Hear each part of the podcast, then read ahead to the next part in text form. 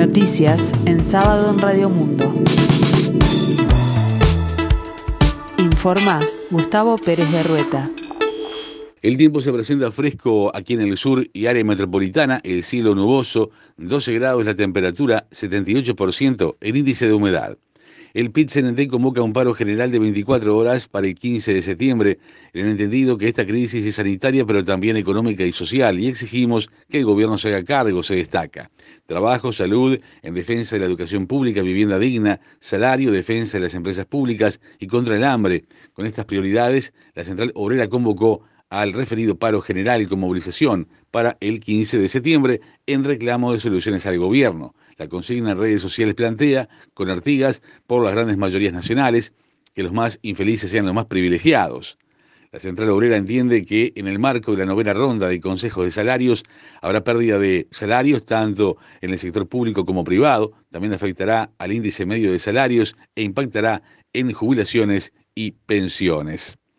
Unos 70.000 niños de 0 a 3 años y embarazadas recibirán a partir de septiembre y hasta diciembre un refuerzo de 2.500 pesos en las asignaciones familiares del Plan de Equidad. El anuncio lo realizó el ministro de Desarrollo Social, Martín Lema, y forma parte del gobierno, del plan del gobierno con énfasis en la primera infancia para mitigar las consecuencias sociales y económicas que padecen los niños por la pandemia. Lema adelantó que en septiembre habrá un refuerzo del 70% de las asignaciones familiares del Plan Equidad y además se mantiene la canasta de emergencia simple.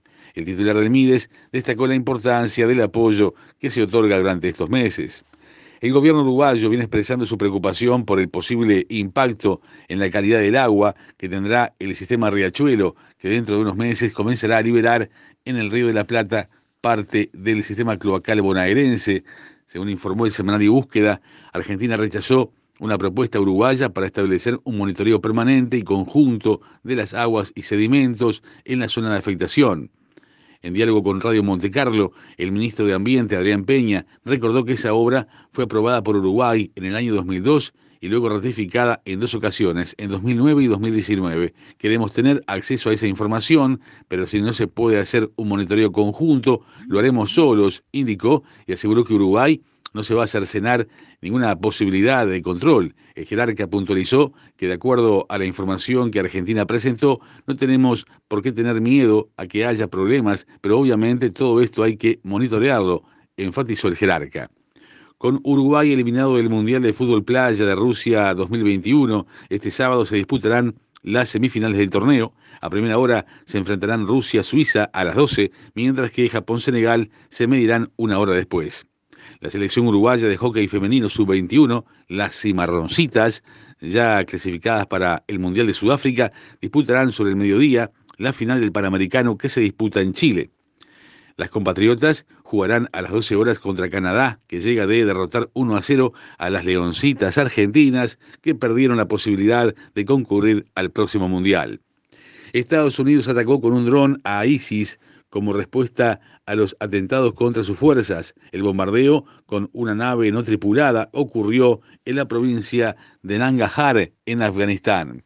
El vocero del ejército estadounidense dijo que solo un individuo falleció en el ataque y que no se registraron víctimas civiles.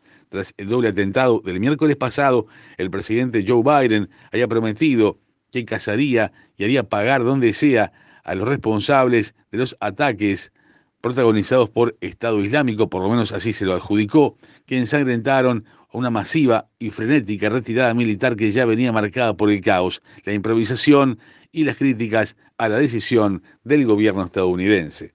El tiempo continúa fresco aquí en el sur, el cielo nuboso, 12 grados la temperatura, la visibilidad es de 15 kilómetros. Para el resto del día, cielo algo nuboso y nuboso. En la tarde-noche, algo nuboso y nuboso, periodos de cubierto. Para el domingo 29 se anuncia una mínima de 8 grados, una máxima de 21. Estará nuboso con periodos de algo nuboso, neblinas y bancos de niebla. Para el lunes 30, la mínima será de 9 grados, la máxima de 23, con cielo claro y algo nuboso, periodos de nuboso. Y en la tarde-noche, claro y algo nuboso, periodos de nuboso.